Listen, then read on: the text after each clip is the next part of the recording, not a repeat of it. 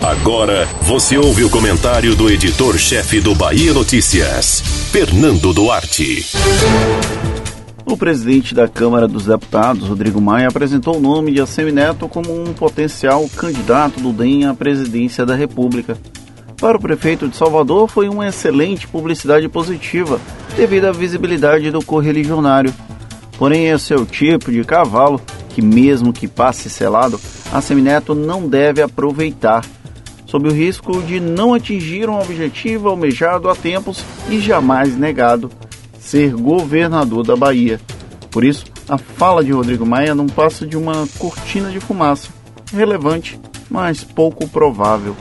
O DEM almeja participar da disputa eleitoral em 2022 com maior protagonismo do que nos anos recentes tanto com a cabeça de chapa, tendo o ex-ministro da Saúde Luiz Henrique Mandetta como opção, ou com uma vice.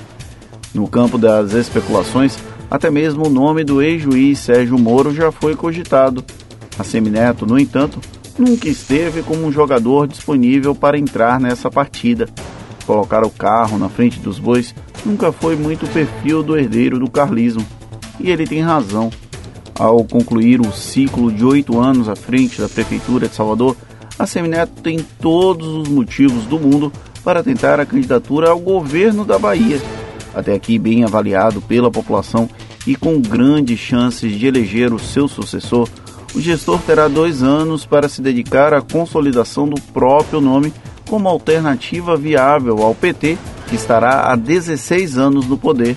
Em 2018, o prefeito esteve por um fio de disputar contra a reeleição de Rui Costa e preferiu colocar o sonho na geladeira para evitar uma derrota relativamente previsível. Em 2022, a situação será diferente. Sem tradição na formação de novas lideranças, o PT da Bahia discute até mesmo colocar o nome do senador Jacques Wagner para disputa pelo governo. A falta de um adversário claro coloca a Semineto no que o jargão do empreendedorismo chamaria de mar azul contra as difíceis chances de dois anos atrás.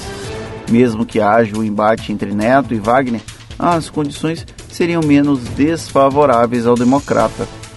Agora, a declaração de Rodrigo Maia levantou uma piada interessante.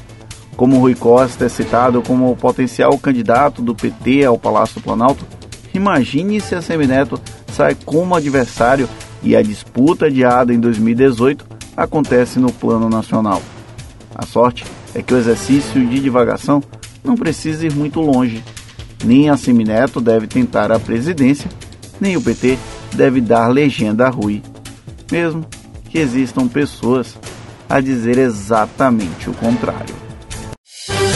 Você ouviu o comentário do editor-chefe do Bahia Notícias. Fernando Duarte.